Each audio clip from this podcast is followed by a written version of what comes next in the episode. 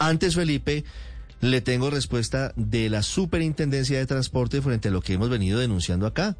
No solamente es Viva Air, Viva Air tuvo un mal día el lunes frente a lo que significó la cancelación de varios vuelos hacia y desde Santa Marta, pero también de otras aerolíneas, porque lamentablemente en todas se presentan problemas. Señor Superintendente de Transporte, Wilmer Salazar, buenos días. Ricardo, muy buenos días, feliz año para todos. Yo quiero preguntarle primero por lo que pasó con Viva Air el lunes pasado, porque tuvimos una avalancha de quejas de oyentes de Blue diciendo, mire, nos dejaron botados en Santa Marta o nos dejaron en Bogotá o en Medellín y no pudimos viajar, teníamos alquilada una casa, un apartamento, teníamos el hotel reservado o simplemente queremos volver a Bogotá porque tenemos una urgencia y no pudimos hacerlo. ¿Ustedes qué han podido averiguar sobre lo que pasó? Bueno, Ricardo, primero decirles que pues para nosotros el usuario, para los empresarios, para el ministerio, para todo el sector transporte es lo más importante, ¿no? Es lo que nos congrega. Muy lamentable la situación, muy lamentable. Y como ustedes lo decían al inicio, eh, tuvo un mal día y ese mal día puede sucederle a cualquier aerolínea. Lo que nosotros hemos podido averiguar, eh, porque estuvimos reunidos con ellos también, es que han tenido una situación de contagio por COVID para su tripulación y fue una situación que se le salió de manos. Eh, cualquiera diría que es previsible en este momento contagiarse por COVID, pero lo que no sabemos es cuántas personas y cuándo.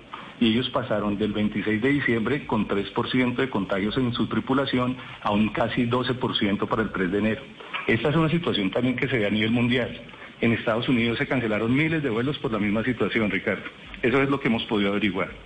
Claro, y, y ese porcentaje es muy, muy importante y progresivo al que usted nos dice, señor superintendente, tenían el 26 de diciembre el 3% de su tripulación contagiada con COVID, pasaron al 3 de enero a tener el 12%. ¿Por qué únicamente se afectan los vuelos desde y hacia Santa Marta? No, inclusive hay otras, hay otras rutas también creo que mayoritariamente afectadas, que es Bogotá-Medellín, Medellín-Bogotá. ¿Pero por qué? Pues porque la tripulación estaba en esa línea y en esa ruta y por eso es que ellos están haciendo las reprogramaciones. Inclusive nos comentaron de porciones terrestres que estaban asumiendo con el fin de evacuar las personas de los aeropuertos. Como le digo, muy lamentable la situación, pues nadie espera que en, un momento turístico, ¿cierto?, donde está con su familia, donde esperan pasar unas buenas vacaciones, pues sucedan esta clase de situaciones, Ricardo. Pero la pandemia a todos nos afecta, inclusive pues al sector aéreo. Nadie está exento, digamos, de una situación como esta. Eh, y pues nosotros estamos ahorita haciendo una labor de acompañamiento más que cualquier otra cosa. Sí, 12% de la tripulación con COVID es cuántas personas en Viva Air, eh, superintendente.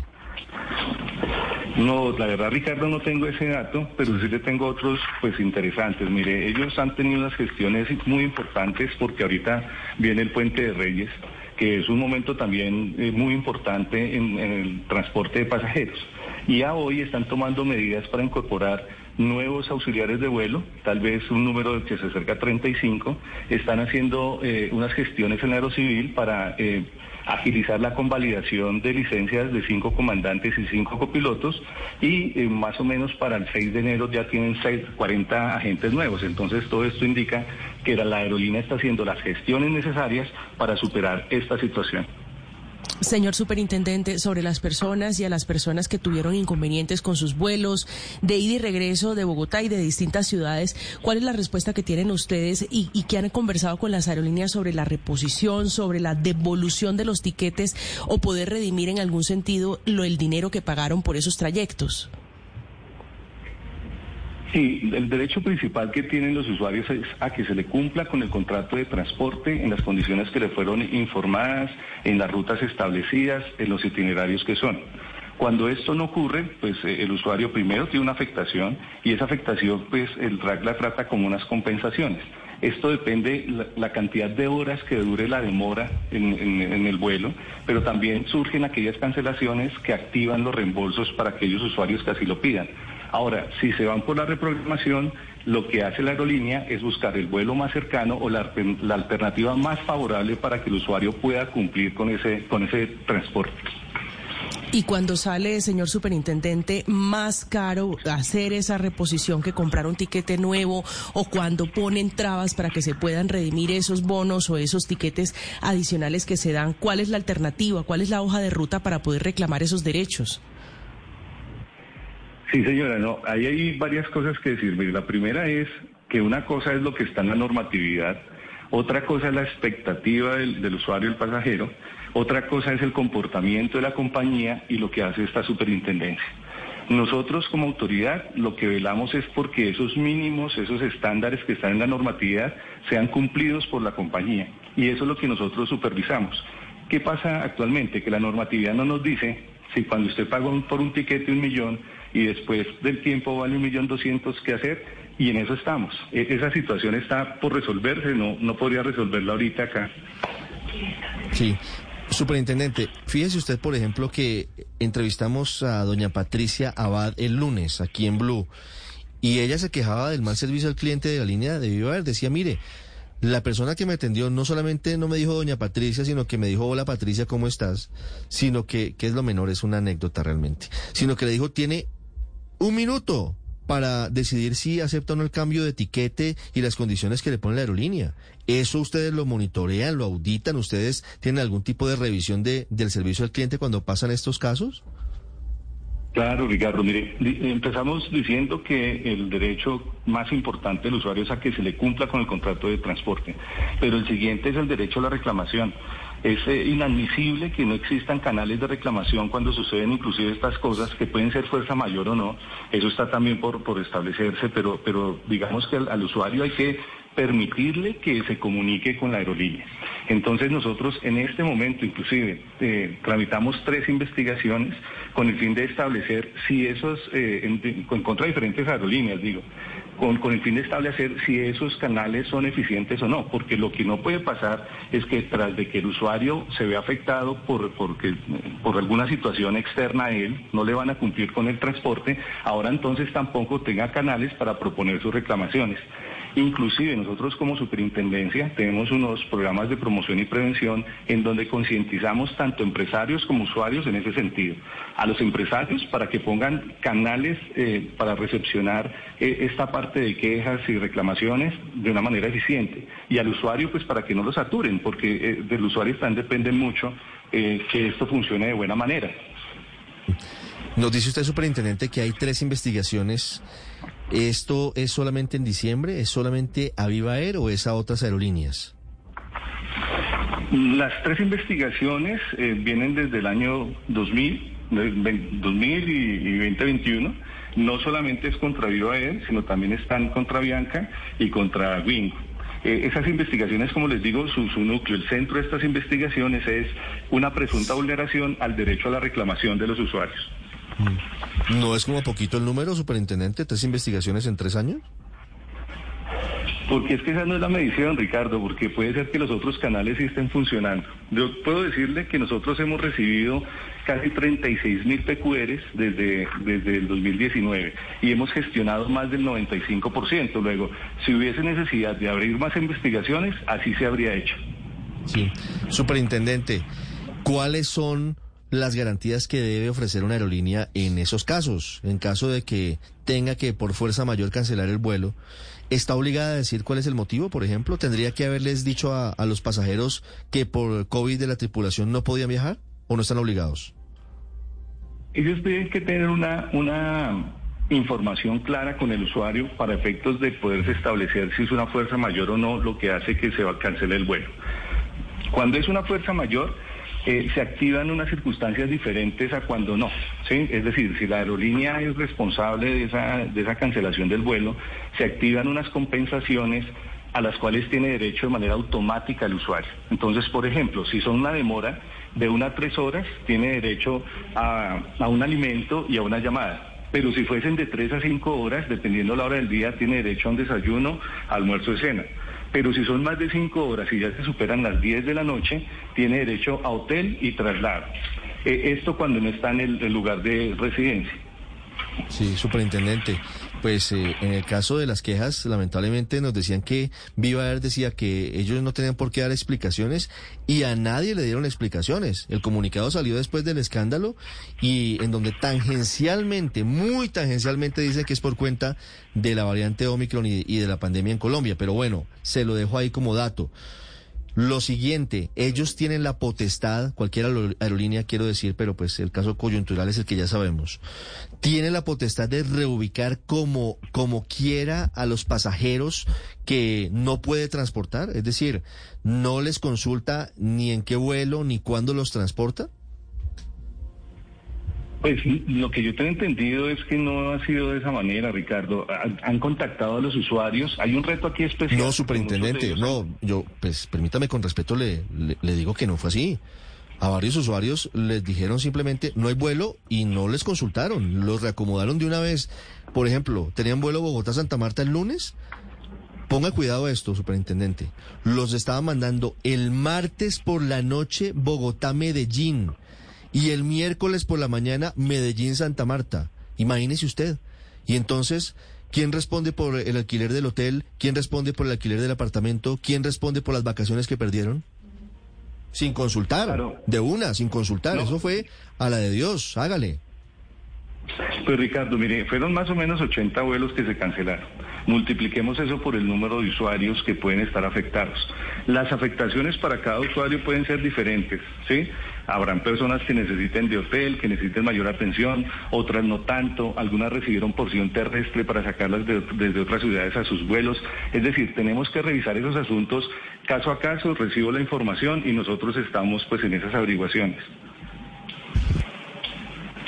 Y a los que pagaron, eh, señor superintendente, hotel, alimentación y demás eh, gastos que tuvieron que correr por cuenta de estos aplazamientos en los vuelos, ¿qué alternativas tienen? ¿Tiene la obligación la aerolínea de reponerle ese dinero? nosotros desde nuestra supervisión administrativa no resolvemos el caso uno a uno. Es decir, con un solo pasajero que se queje porque el vuelo se canceló o porque el vuelo se demoró, nosotros ya activamos toda una serie de, labores administrativas que pueden terminar o en aperturas de, investigaciones para imponer multas o que pueden terminar en una actividad de promoción y prevención. Pero lo que no hacemos es resolver el caso a caso. ¿Qué, qué entonces solución tiene el pasajero?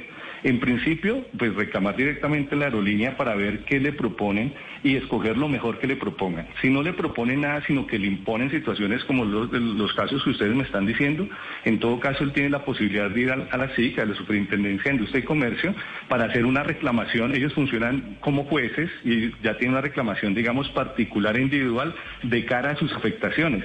Porque como les digo, no todas las afectaciones son iguales, ¿no? Sí, es cierto. Señor Superintendente, una última pregunta que nos formulan de forma permanente los oyentes. A los pasajeros que están listos para viajar y de repente les aparecen síntomas, se practican la prueba y les diagnostican COVID, hoy no les permiten cancelar el vuelo, sino que están obligados a reprogramarlo y les están cobrando por el cambio de fecha. Hoy, ¿cuál es la normativa frente a eso? Es que el, tema del COVID nos ha enseñado que la normatividad que teníamos vigente es muy difícil que solucione y aplique para esa clase, digamos, de cancelaciones. Las noticias que yo tengo es que cuando los usuarios advierten que tienen síntomas de COVID o que ya tienen la prueba positiva, pueden cancelar su vuelo y solicitar el reembolso y este debería suceder en un 100%. Cuando así no sea, pues por favor acudan aquí a la superintendencia que estaremos muy atentos de esos casos para, para revisar qué pasa. Sí. Pero hoy, ¿qué dice la norma? Es decir, si hoy yo voy a viajar a Cartagena, tengo el vuelo para mañana, eh, doctor Salazar, y me practico hoy una prueba y salgo positivo, ¿tengo que pagar lo que cuesta el recargo por cambiar el tiquete o hay alguna norma especial que permita hacer el cambio sin necesidad de pagar algo adicional? Sí, no tendría que haber penalidad porque es una fuerza mayor. Tanto para, tanto para el transportador, para la empresa aérea es una fuerza mayor, pues como para el pasajero, el usuario. Y si no pasa, ¿ante quién me quejo? Porque tengo oyentes que dicen, mire, tuve contacto con un positivo, eh, voy a cancelarlo y no lo dejan. ¿Uno ante quién se queja, superintendente? No, aquí en la superintendencia, mire, nosotros tenemos diferentes canales de atención y muchas gracias Ricardo por el espacio. Mire, uno, una línea que tenemos es el 18000 915-615. Ahí permanentemente estamos advirtiendo esta clase de situaciones. Eh, no, no, esta, sino todas las reclamaciones pues, que se, se, quieran presentar. Tenemos un correo que es ventanilla única de erradicación arroba supertransporte.go.co y tenemos el numeral 767. Además, nosotros tenemos presencia en más de 26 ciudades del país de manera permanente en los aeropuertos y la idea es que con ellos, con nuestros funcionarios, quienes están identificados con el sello de la Supertransporte, con el logo, con la chaqueta azul, ellos también puedan recibir esta clase de, de inquietudes por parte de los pasajeros y de los usuarios. 018 915 615. ¿Sí? Sí, señor. Y repítame el correo que está un poquito largo, por favor, que no alcancé. A ver. Sí, sí, es ventanilla única de erradicación arroba supertransporte.gov.co. Bueno, ahí están los canales de comunicación, señor Superintendente de Transporte Wilmer Salazar. Muchas gracias por estos minutos, por contarnos qué pasó con Viva Air y cómo operar en estos tiempos tan cambiantes y difíciles de la pandemia en los vuelos y en el transporte aéreo en el país. Ha sido usted muy amable. Muchísimas gracias, Ricardo. Un mensaje final y es que no solamente esta aerolínea, sino todas hacen un gran esfuerzo por continuar conectando el país. Y ellos son muy rigurosos en lo que tiene que ver con los protocolos de seguridad.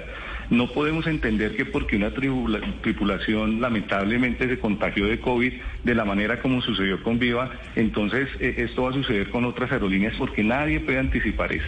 Muy, muy, muy preocupante la situación, pero tenemos que entender que estamos en una pandemia y pues que todos nos cuidemos, ¿no? Que cumplamos con los protocolos de seguridad y de bioseguridad y creo que todo así marchará de la mejor manera. No, eso eso es absolutamente comprensible, señor superintendente, ni más faltaba, pero también creo que en algunos casos les falta un mejor servicio al cliente y les falta tener una mayor claridad frente a los pasajeros. Yo entiendo el tema, superintendente, pero creo que hace falta un eh, mejor desempeño en ese servicio al cliente cuando las cosas no van bien. Porque cuando todo sale perfecto, pues súper. Pero cuando hay problemas es donde se conoce el verdadero talante de las compañías. Muy amable, superintendente. Claro que sí, Ricardo. Entonces, mire, una cifra final para que vean que todo no marcha mal. No, no, no. Más de 24 millones de, pasajeros fueron transportados. No, marchamos y la cantidad de quejas, sí, marchamos bien, marchamos bien.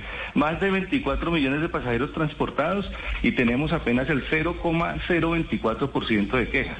¿Sí? Entonces, haciendo el contraste, ahora nos preocupan mucho esas quejas, nos preocupan muchísimo y vamos a hacer todo lo que esté a nuestro alcance pues para mejorar esa clase de situaciones. Gracias, superintendente. Bueno, Ricardo, excelente día, buen día para todos.